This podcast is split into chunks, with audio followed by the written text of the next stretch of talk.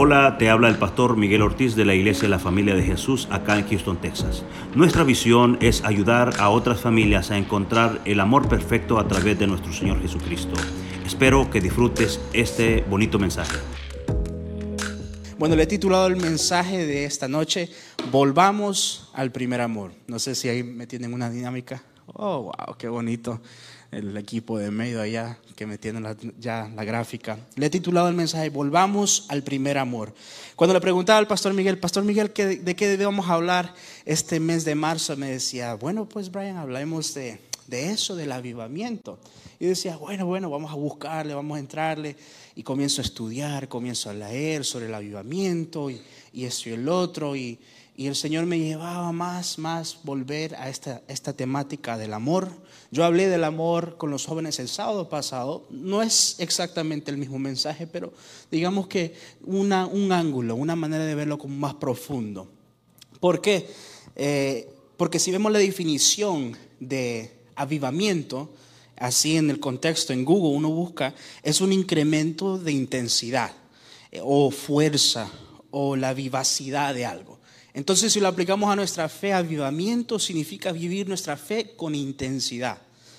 ¿Sí? Y en estos tiempos, tiempos que vemos que, que el mundo parece que está boca abajo, lo que, lo que es bueno ahora se nombra malo, lo que es malo ahora se nombra bueno, en un mundo en la cual vemos que día tras día pasan cosas, terremotos, muertes, guerras, se escuchan de guerras y esto y el otro. Estamos aproximando más y más a los últimos tiempos y me llama la atención, muchas personas tienen este sentir que estamos en una generación en la cual vamos a, a, a ver entrar a nuestro Señor Jesucristo. No sé ustedes, pero a mí me alegra eso.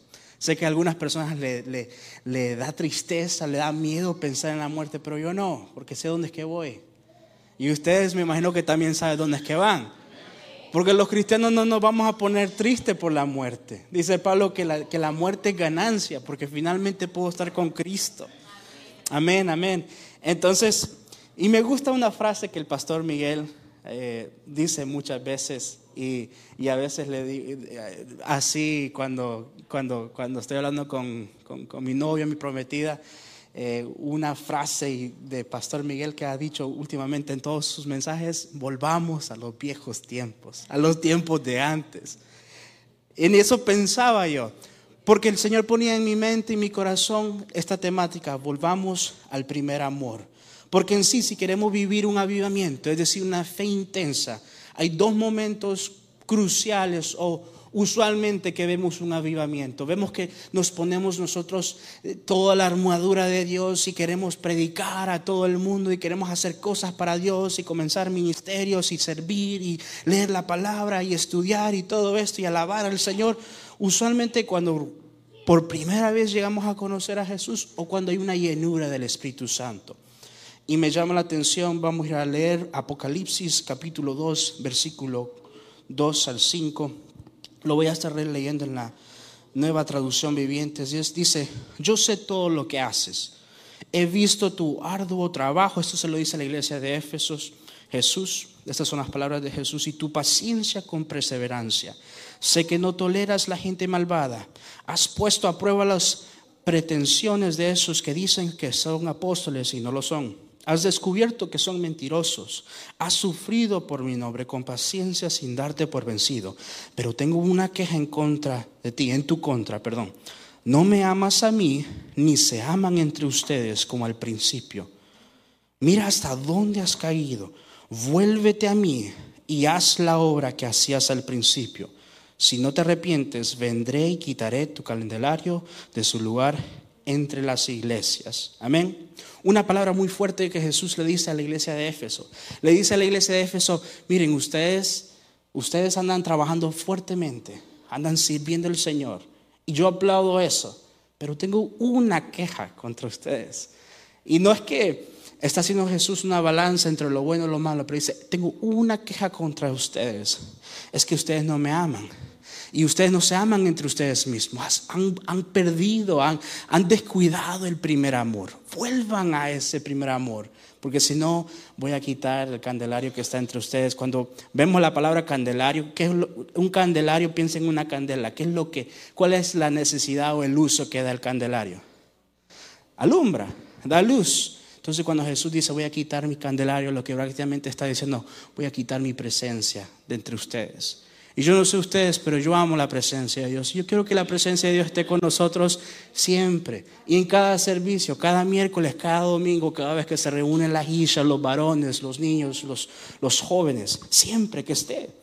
Entonces, tenemos que primeramente, hablando de esta temática, no sé si ustedes lo quieren interpretar como un mensaje a la iglesia, un mensaje particular, porque cada uno de nosotros sabe la vida que vivimos y sabe cómo estamos con el Señor.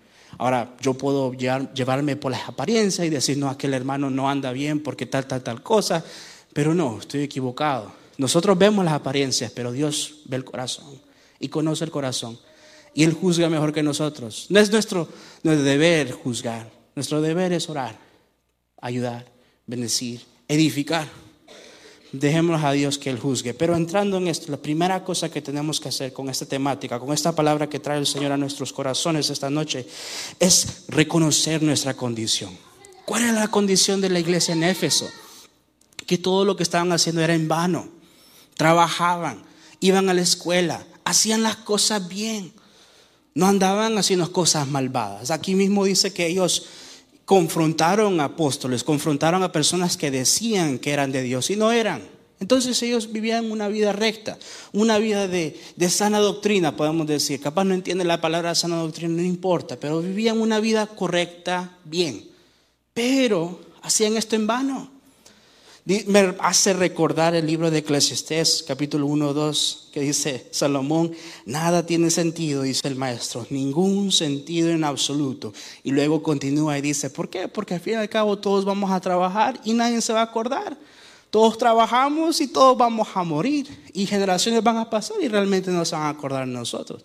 Ahora, si sos como Israel, tenés el beneficio de que tu historia está escrita en la Biblia, pero eh, vemos la vida de David, Salomón y todas estas personas importantes, pero dígame de todos esos cientos y cientos de personas las cuales no están nombrados en la Biblia, más vivieron esas cosas, ¿verdad? Uno se olvida, uno se olvida. Entonces, la condición de Éfeso es que vivían y hacían las cosas en vano. No estoy diciendo que es malo venir a la iglesia, malo leer su Biblia, malo hacer varias cosas, pero hacer las cosas no te da la salvación. Es más, Pablo, cuando andaba hablándoles a una de las iglesias, le dice, no hagan caso a esos falsos maestros. Capaz uno pensaría, bueno, esos falsos maestros capaz predicaban que Dios tiene una esposa o que tenemos múltiples dioses. Y no, no era eso lo que andaban ellos predicando. Andaban predicando que hay que ganarse la salvación, que hay que circuncidarse, que hay que mantener las leyes de Moisés para poder ser salvo y después convertirnos a Cristo. Y no, no era así. El concilio al final en Jerusalén vino y dijo, bueno, que no coman de estas cosas y que no practiquen la inmoralidad sexual. Pero de ahí no tienen ningún otro requisito los gentiles. Pero bueno, venimos al caso. Esta era la condición de Éfeso. Habían perdido el amor de Dios. No se amaban entre ellos mismos. No había compasión. No había misericordia.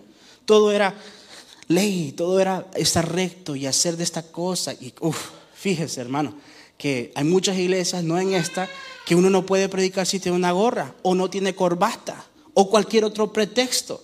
Nos parecemos como los fariseos que le dicen a Jesús, Jesús, tú no tuviste que haber hecho eso, tú no tuviste que haber sanado a esa persona. Y Jesús dice, ¿por qué? Y los fariseos le dicen, porque es en el día del Señor, es en el día de Sabbat, es el día en la cual no se tiene que hacer ninguna cosa absoluta. Y Jesús le dice, ¿es lícito en el Sabbat hacer cosas buenas o hacer cosas malas?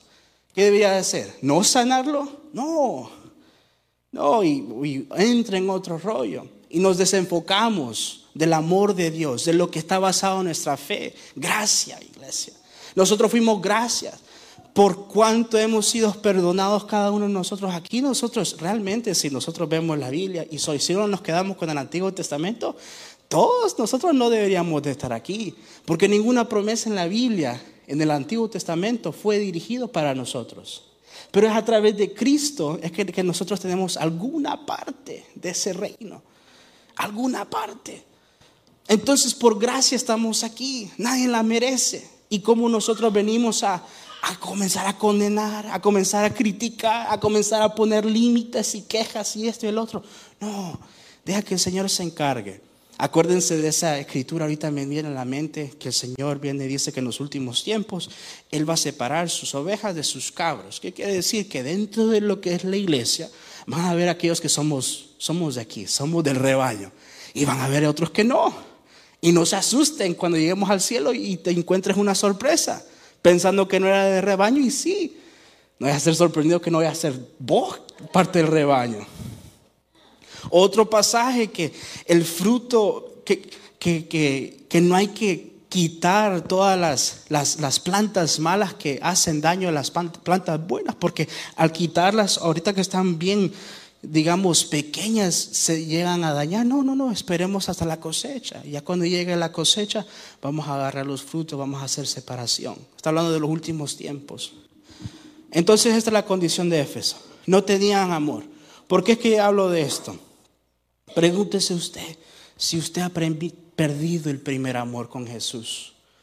Porque hablamos de Éfeso, Éfeso, Éfeso es simbolismo. Imagínense que el Señor nos está hablando hoy, esta noche a nosotros. Ustedes están tratando de hacer las cosas bien, pero todo lo que están haciendo es en vano. No los va a llevar a ninguna parte si no tienen mi amor. Arrepiéntanse, dice el Señor Jesús. Pregúntense, ¿han perdido el primer amor? O esta otra pregunta, ¿están enamorados de Jesús? Fíjese, yo estoy por casarme eh, este año y yo estoy enamorada de mi novia, de mi comprometida. Yo pienso en lo que piensa ella, me preocupo por lo que se preocupa ella, me alegro cuando ella se alegra y me pongo triste cuando ella se pone triste. Porque estoy enamorada de ella y pienso en ella todo el día y no me avergüenzo y capaz me esté viendo en vivo. Amén. Pero ahora vengamos al contexto de Jesús. ¿Usted está enamorado de Jesús? ¿Usted piensa en lo que piensa Jesús? ¿Se alegra en lo que se alegra Jesús? ¿Se entristece por lo que lo pone triste a Jesús? Y cuando ya uno va meditando dice, no, no. Dice la palabra de Dios que Jesús miraba la multitud de gente que lo seguía y tenía compasión de ellos, porque eran como ovejas sin, sin pastor sin guianza. ¿Cuántas personas a veces nosotros vemos en nuestro diario vivir, en el trabajo, en la escuela, en la calle, donde sea, en el supermercado, en Walmart, y el otro? Y sí, todos tienen su vida y aquí en este país todo es una manera muy distinta, no es como otros países en Centroamérica, perdón. Pero el Señor ve a las personas que, que no lo conocen y tiene compasión.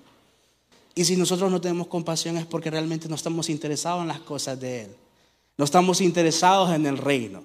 Nosotros deberíamos de ser a esos cristianos que están pensando con una mentalidad del reino. ¿Cómo puedo extender el reino? ¿Cómo puedo aportar al reino? Y si se le hace muy grande el reino, ¿cómo puedo aportar a mi iglesia? Dice la palabra de Dios que a cada uno de nosotros ha dado el Espíritu Santo dones y talentos. es decir, Primer paso, usted tiene el Espíritu, primer paso, perdón. ¿Usted ha creído en el Señor Jesús como su Señor y Salvador? Sí, amén. Entonces también, también tiene el Espíritu Santo, porque el Espíritu Santo es el que le da la capacidad de poder aceptar a Jesús. Ok, ya, paso número dos. Dice la Biblia que a cada uno de nosotros Dios pone talentos y dones. El Espíritu Santo va y da a todos con libertad para la edificación de la iglesia da pastores, evangelistas, apóstoles, profetas. ¿Aquí cuántos pastores hay? ¿Cuántos evangelistas? Apóstoles, bueno, me gusta que algunos levantan en fe. Profetas, maestros, amén, amén, amén. Ahora todos los demás que por ahí nos, nos hacemos estamos un poquito tímidos, por ahí porque no, no, no hemos identificado cuál es el llamado, el propósito que Dios tiene en nuestras vidas. Búsquelo. Búsquelo porque la vida no se trata de nosotros. Si este es un viaje pasajero, como un tren, póngase a pensar la eternidad. No tiene principio ni fin. Y luego es la vida de nosotros. Estos 100, para algunos menos, para otros capaz un poquito más años de vida. Comparado la eternidad no es nada. Entonces deberíamos estar pensando en lo que vale más, en lo que cobra más tiempo. ¿Y qué es lo que cobra más tiempo? La eternidad. cobra mucho más tiempo que 80, 60, 40 y lamentablemente hay aquellos que no llegan a 30 años, ¿verdad? Entonces, primeramente tenemos que reconocer nuestra condición. Estamos enamorados de Dios y capaz esté preguntando, estoy enamorado y te das cuenta, como yo me he dado cuenta, no, no estoy enamorado. Entonces es, es hora de alinearnos, es hora de alinearnos, ponernos otra vez al marco. ¿Sabe? El Señor Jesús a veces nos deja, no es que nos deja, pero somos como las ovejas. Nos puso una buena, buena eh, ejemplo de cómo somos como cristianos. Somos como las ovejas. ¿Saben? Las ovejas tienen la tremenda capacidad de desviarse rápido. Andamos todos juntos y de repente uno se desvía. Y sabe que una oveja se llega a tropezar y caer, no se puede levantar sola. Tiene que venir el pastor. Usted ha visto en, esas imágenes o por ahí estatuas, lo que sea, los pastores tienen como un, palo grande y al, y mero arriba tiene como una curva. Esa curva es para poder agarrar del pie o del pescuezo al sheep, a la oveja, y poder enderezarla. Porque no se puede enderezar sola, así somos nosotros. Dice la palabra de Dios que nosotros somos sus ovejas, que Él llama a nosotros y nosotros escuchamos su voz, lo reconocemos. Él es nuestro buen pastor. Entonces cuando nos desviamos, Él mismo tiene que venir y nos endereza y nos vuelve al rebaño. ¿Por qué digo eso? ¿Por qué entramos en esto? Porque, segundo punto, toda nuestra fe parte del amor. Toda nuestra fe, todo lo que somos, toda nuestra creencia le preguntaron al Señor Jesús sobre la ley y el Señor Jesús viene y dice, toda la ley, todos esos seiscientos y picos mandamientos y decretos se basa en esto. Ama a tu Dios con todo tu corazón, con todo lo que eres y ama a tu prójimo como a ti mismo. Entonces se basa en el amor. De ahí parte toda nuestra fe. Vamos a brevemente, muy rápidamente leer 1 Corintios capítulo 13. Usualmente usamos este versículo para hablarle a los enamorados. Pero pongámosle ojo y démosle un poquito de contexto, qué es lo que dice todo el capítulo. Porque si pudieras hablar todos los idiomas del mundo y de los ángeles, pero eh, y no amares a los demás, yo solo sería un metal ruidoso o un símbolo que resuena. Si tuviera el don de profecía y entendiera todos los planes secretos de Dios y contra todo el conocimiento, y contara todo el conocimiento, perdón, y si tuviera una fe que me hiciera capaz de mover montañas, pero no amar a otros, yo no sería nada. Si diera todo lo que tengo los pobres, hasta sacrificaría mi cuerpo, podría jactarme de eso, pero si no amara a los demás, no habría logrado nada.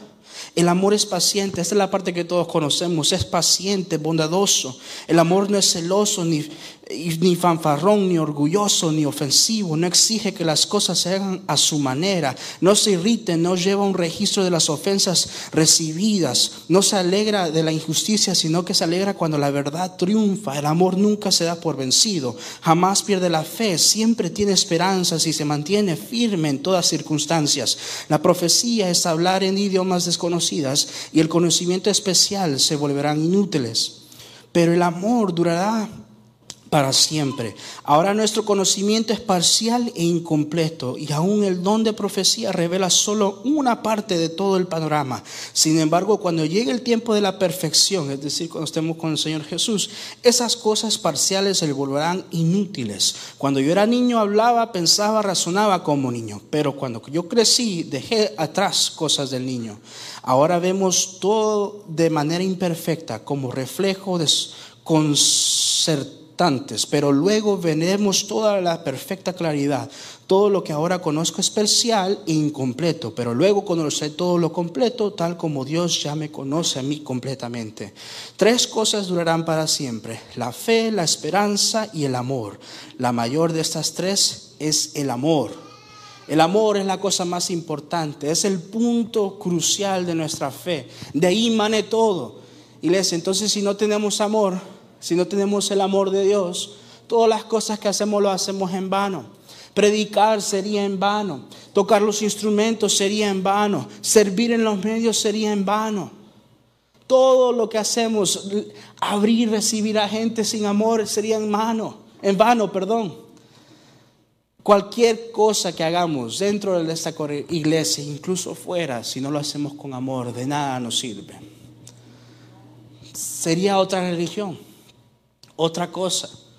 Otra religión que dice, no, vos tienes que orar cinco veces a la semana. O capaz que el cristiano dice, no, vos tienes que orar siempre todas tus mañanas. Tú tienes que leer tu devocional todas las mañanas. Pero si no hacemos esas cosas sin amor, no vale nada. Mejor no las habías hecho. ¿Por qué? Porque comenzás a practicar una religión y no una relación. Pero cuando tú amas a Dios, cuando toda tu fe, todo tu ser y todas las cosas que llegas a hacer en la vida parte del punto de relación con Dios, de ese lugar de secreto con Dios, la cual tú sabes que Dios te ama, tú puedes amar a otros. Porque sabes qué? Es imposible amar a otros si no amas a Dios. Juan 13, 35 dice, el amor que tengan unos por otros será la prueba ante el mundo de que son mis discípulos. ¿Cómo la gente conocerá que nosotros somos cristianos? No porque gritamos somos cristianos, no porque ponemos en nuestro perfil de Facebook o Instagram, Jehová mi pastor, nada me faltará. No, no es por eso. Cualquier persona hace eso. Y detrás anda chismeando, anda hablando mal del hermano, anda consultando con brujos. No, no crea. De todo hay dentro de la iglesia. Aquí somos un hospital. Es más, aquí vienen los más débiles. Aquellos que dicen, ya no tengo otros recursos, tengo que venir a Dios porque yo he intentado en otros lugares y no he encontrado la respuesta. Pero si no conocemos el amor de Dios, nuestra fe es vana, es nada. La gente cómo va a conocer que somos realmente cristianos es por el amor que nos tenemos uno al otro. Y aquí específicamente entre nosotros, entre hermanos. Ahora yo también fallo en esta área. Yo también fallo, entonces yo también me incluyo. Pero ¿cuándo fue la última vez que nos juntamos todos a celebrar un cumpleaños de un hermano de la iglesia? O si estuvo enfermo un hermano o hermana, ¿cuándo, cuando fuimos nosotros como iglesia a ir a visitar a la hermana o el hermano? A hacer una cadena de oración, de, oración, de orar todos juntos, unánimos, unas alabanzas en, en el parqueadero. Capaz lo hicimos cuando cuando estaba enfermo nuestro pastor Roberto Quijano hace tiempo atrás. Pero desde entonces no lo he visto más. Y ha habido gente que se ha enfermado. Ha habido gente que ha ido a los hospitales. Hay gente que ha perdido seres queridos. Y también ha habido momentos de alegría. Y, y no fuimos a felicitar a ese hermano por ese nuevo trabajo o por haberse graduado. No estoy hablando de mí, solo un ejemplo. Uno después viene y dice, no, no me invitaron al pastel, no sé por qué. Pensando en el pastel, no. Nos conocerán a nosotros por el amor que tengamos a unos a otros. Señor nos dice esta mañana, vuelvan a ese primer amor. Tercer punto, no, pudimos, no podemos cumplir nuestro propósito sin el amor de Dios. Les cuento esta historia brevemente, la he contado antes, pero capaz se nos olvida. Hay una vez un joven que se estaba graduando de la high school, de la secundaria, y todos sus amigos, él iba a la iglesia, todos sus amigos decidieron, mira, porque vamos a hacer un viaje, vamos a hacer un viaje, no sé, nos vamos para Chile o Argentina o, o no sé, hacemos un viaje todos juntos. Y en ese tiempo los, hermanos, los papás, los pastores decían, no, tú no vas a ninguna parte, a menos que sea por un viaje misionero. Entonces los jóvenes, el grupo de jóvenes dijeron, bueno, está bien, vamos a hacer un grupo, vamos a hacer un viaje misionero. ¿Dónde está más barato? Bueno, vamos para África, es baratísimo los vuelos. Y entonces este joven está tratando de ser parte del grupo, se anima y dice, bueno, está bien, vamos a hacerlo todo, todos se ponen de acuerdo, arreglan sus pasaportes, agarran sus vuelos y poco a poco todos se van desanimando. Y el joven que entró dijo, voy a entrar, voy a sumarme, fue el único que terminó yendo. De todo ese grupito, solo un joven fue a África. Y llega a un monasterio, era un lugar católico, un monasterio de una iglesia católica, y es un lugar de, es un orfanato, como un hospital orfanato. Y este muchacho se viene y se pregunta, ¿qué es lo que estoy haciendo aquí? ¿qué es lo que estoy haciendo aquí? aquí? ¿A dónde es que vine yo a parar? Hace una calor, no hay agua, tengo hambre, todos mis amigos ni siquiera vinieron y yo tuve que venir porque había comprado el vuelo. Y entra, y entra, y ve todo un revuelto. Niños gritando, llorando, enfermeras corriendo, gritándose entre sí. Y él se queda tan impactado que no sabe qué hacer. Entonces de repente viene una enfermera, lo agarra fuertemente y le dice, ¿vienes a ayudar o solo a mirar? Y el joven se asusta, no, no, no vengo a ayudar, dice.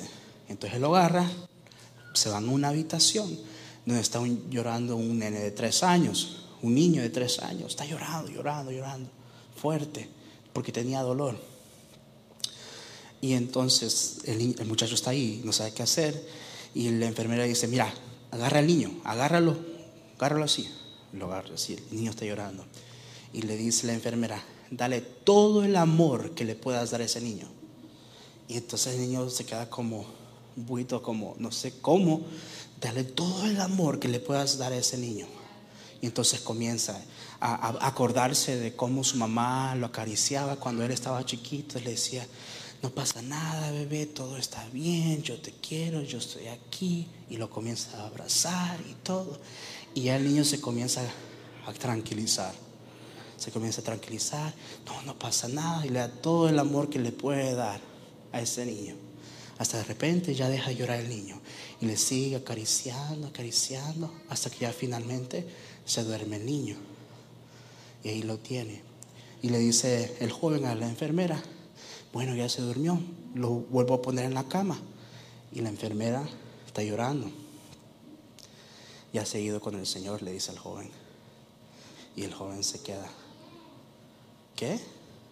Y la enfermera le dice, este niño estaba a punto de partir y tú le diste todo el amor del mundo antes que él se fuera a recibir todo el resto del amor que tú comenzaste a darle. Y el joven se comienza a llorar profundamente porque se da cuenta que fue llamado a hacer eso, a amar con todo su corazón. Ahora, ponte a pensar, iglesia, en la posición que tú estás. Por ahí nosotros somos egoístas. Pensamos en nosotros, cómo me va a mí, mis problemas, mis estos, mis otros. Pero ¿qué tal si el Señor esta noche te dice, no, nada de eso. No te enfoques en tus problemas. Tu único trabajo es amar con todo tu corazón. Si amamos, iglesia, nos amamos unos a los otros Déjeme decirle que muchos problemas de esta iglesia se van a ir. Esas críticas, rumores. Es más, no sé, yo me he dado cuenta que, que nos gusta sentarnos por atrás, pero debería ser mejor para aquí enfrente. ¿Me tienen miedo? Broma. Ese es el llamado que tenemos cada uno de nosotros. Amar, iglesia. Y el Señor esta noche nos dice, ¿te has olvidado del primer amor? ¿Te has olvidado? Vuelve. Porque si no voy a quitar mi, mi presencia. Y no lo digo yo, lo dice la palabra de Dios. Dice la palabra de Dios también que mi pueblo perece por ignorancia, porque no sabe. Ahora ustedes y yo no podemos decir eso, no somos ignorantes. Porque el Señor nos ha hablado y nos dice, tenemos que volver al primer amor. Termino con esto, último punto. Donde no está el amor de Dios, no está la presencia de Dios. Es lamentablemente, pero es el caso, es el punto, índice. Nos gusta a veces clamar y declarar, aquí está la presencia de Dios, pero si no está el amor, no está realmente la presencia de Dios. Porque donde está la presencia de Dios hay amor, hay paz, hay gozo, hay alegría. Termino con este ejemplo. Johnny y Helen pueden venir aquí enfrente, me pueden ayudar un ratito. Porque cada uno de nosotros tiene una decisión de tomar, pero por ahí no sabe por dónde comenzar. Johnny aquí y Helen son mis hermanos. mis hermanos chiquitos. Bueno, Johnny es un poquito más grande que yo, pero todavía es, más, es menor que yo, entonces él es mi hermano chiquito. Vamos a hacer este ejemplo. Mire, fíjese que en nuestra vida, yo hice este ejemplo con los jóvenes, ellos lo van a conocer, en nuestra vida, dice la palabra de Dios que hay una cierta dualidad, una cierta pelea, batalla. Cuando nosotros no conocemos a Dios, ¿para esto? Nosotros somos lo que somos, pero también hay algo en nuestro ser, y no estoy hablando de aquí carne propia, pero la Biblia le dice como la carne, the flesh.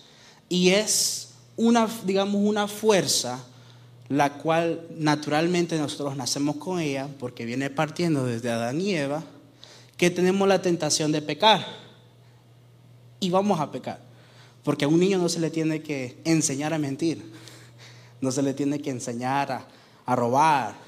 Hay, bueno, aquí hay padres, ¿verdad? No quiero decir que un niño naturalmente este, es malo. Lo que quiero decir es que uno como niño no batalla. Fíjese, el otro día mi, uno de mis sobrinos, yo veo que le pega a mi otro sobrino y yo vengo y digo, ¿qué, ¿qué pasó aquí? Y viene y le dice, no, él se cayó. Y tan chiquitos cuatro o cinco años. ¿Y quién le enseñó eso? No, se aprende. ¿Por qué? Porque lo tenemos todos. La carne. Bueno, cada uno de nosotros vivimos y no tenemos a Cristo así. Yo soy yo y Johnny es la carne. Y vos jala para allá. Y yo vivo con la carne. Y nunca me doy cuenta que me jala. Ahora, dale para allá. Sí. Y uno toma las decisiones en base a la carne. Alguien me dijo una mala palabra, ah, yo también remato. O este, alguien, bueno, Helen me viene y me dice que en su escuela se pelearon unas niñas y cuando Helen le preguntó, ¿por qué es que te peleaste? Oh, es porque habló mal de mí. Carne. Los niños lo saben, ¿cómo no lo vamos a saber los adultos? Entonces, escuché que hablaron mal de mí, jala, ah, voy a pelear con esa niña. Así es la carne. Pero dice la Biblia, you can come to this side. Dice la Biblia que cuando nosotros venimos a Cristo somos nueva criatura. Amén. Que somos nuevos, criaturas nuevas. Y ahora, let Helen grab this. Y ahora vivimos con la carne y con el espíritu. No significa que se, se va. Algunos vienen y dicen, donde, donde mora el pecado no puede vivir el espíritu. Y de una cierta manera llego a entender por qué es que lógicamente van a ese punto. Pero pónganse a pensar, cuando David había pecado y andaba en adulterio, el profeta Natán le fue a hablar a él, ¿verdad? Entonces Dios le habló. Cuando Moisés había matado a alguien y se fue por 40 años al desierto, dice la Biblia, nunca la Biblia dijo que se arrepintió, pero Dios le habló por una zarza ardiente. Ese es otro punto. Si llegó a entender y que tenga oídos, que entienda. Pero dice la Biblia que ahora nosotros que somos cristianos está el espíritu y la, y la, perdón, la carne y el espíritu. Pero ¿por qué es que hago el ejemplo aquí Johnny más grande que Helen? Porque nosotros estamos acostumbrados en actuar como la carne. Entonces, obvio, como estamos más acostumbrados, la carne solo jara para allá. La carne solo jara para allá y nos vamos todos allá.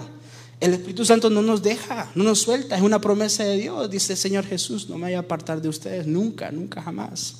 Vamos al centro otra vez. Pero aquí está la cosa maravillosa. Es que porque el Espíritu Santo está en la ecuación, nosotros sabemos ahora que pecamos. Y sabemos que esto es de la carne y esto es del Espíritu. Cada uno de nosotros tiene el saber entre el bien y el mal. Desde que Evan y Adán comieron del fruto de, de saber entre el bien y el mal. Nosotros sabemos entre el bien y el mal, pero nosotros más o menos no podemos diferenciar entre el pecado pero ahora que tenemos el Espíritu Santo, sí, nos trae convicción de pecado. Es más, si usted ha estado hoy, esta mañana, y algo dentro de usted le ha dicho, wow, realmente he perdido el amor con Dios. Antes yo me acuerdo, yo predicaba. Antes yo le cantaba a Dios todo el día. Antes yo quería orar y leerme y comerme esa Biblia. Y ahora ya no. Ese es el Espíritu Santo que está dentro de usted. Ahora, nosotros ahora podemos decidir a ponerle atención al Espíritu Santo. You can let go. Hold this part. Pero, hold the end, hold the end. Pero, nota que Helen es más chiquita. Cuando el Espíritu Santo nos habla, no es tan, ¿cómo se dice? Tan, no tan fuerte como en la carne, pero por ahí no estamos acostumbrados a escuchar del Espíritu. Entonces dice la palabra de Dios que el profeta Elías, cuando estaba a su punto más, más bajo de su vida, y Dios lo tiene que sacar de ese momento, el profeta Elías está en un tipo de desierto, entrando a una cueva, dice que se desciende fuego del cielo. Y Elías no se asustó, no se asombró, pero dice la Biblia que no estaba Dios en el fuego. Vino un viento recio y dice la Biblia que Dios no estaba en el viento recio. Este era el poder de Dios, pero que no estaba Dios allí. Y un terremoto enorme. Y no estaba Dios. Pero estando en la cueva Elías, se llega a escuchar un susurro suave, apacible. Y se asusta Elías y se tapa, se esconde. Porque ahí estaba la presencia de Dios. ¿Cuál es el mensaje de esto? Que el Espíritu nos habla todos los días no más que tenemos que prestar atención, más atención, porque no estamos acostumbrados en caminar en el Espíritu. Y por ahí, Helen, jala para allá. Así somos nosotros. Jala, Helen. Y decimos, bueno, yo voy a la iglesia y yo hago todo lo que yo tengo que hacer. ¿Por qué es que Dios no me habla? Jala, Helen. Jala vos. No, estoy bromeando. Tiene que ser de esta manera. Que ni siquiera Helen tiene que estar jalando. Camina para allá. Así es caminar en el Espíritu.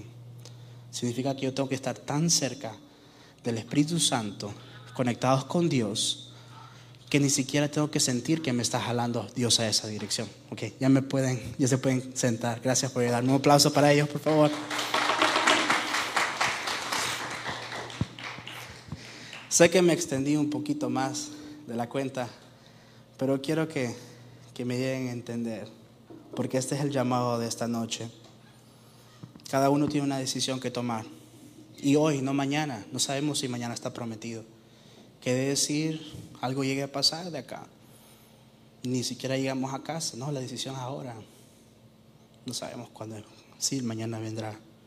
Si no sabes por dónde comenzar, por ahí no tenés el amor de Dios porque nunca has conocido el amor de Dios. Esta noche lo puedes conocer. Capaz si has conocido el amor de Dios y te das cuenta, yo no estoy en ese primer amor.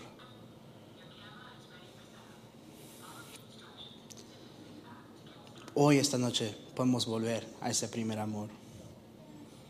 No, me está haciendo frente la cámara. Pero el Señor es más fuerte esta noche. Señor nos llama primeramente a así, arrepentirnos primeramente por haber dejado. Ojo, capaz he emitido este error en el transcurso del mensaje, pero la Biblia dice que no hemos perdido el amor, lo hemos dejado. Es como un descuido. Es decir, que ahí está. Cada uno de nosotros somos como ese hijo pródigo, que el Padre está listo para abrazarnos nuevamente con su amor. Pero si sentís, yo no sé dónde comenzar, Brian. Es simple. De su ayuda. De su ayuda. Entonces vamos a cerrar nuestros ojos y vamos a orar. Vamos a pedirle a Dios que nos ayude a volver a ese primer amor. Padre, Padre, venamos, venimos delante de ti, Señor, pidiéndote primeramente perdón, Señor. Señor, primeramente te pedimos perdón, Señor, si vemos nosotros aquí que hemos perdido ese primer amor, Señor. Tu palabra nos dice, Señor, que nos arrepintamos. Deseo que disfrutes este bonito mensaje. Nuestros servicios generales son los miércoles a las 7.30 pm y domingos a las 9 y 11 de la mañana. Nuestra dirección es el 14935 de la Ligia Road, Houston, Texas 77060. Esperamos.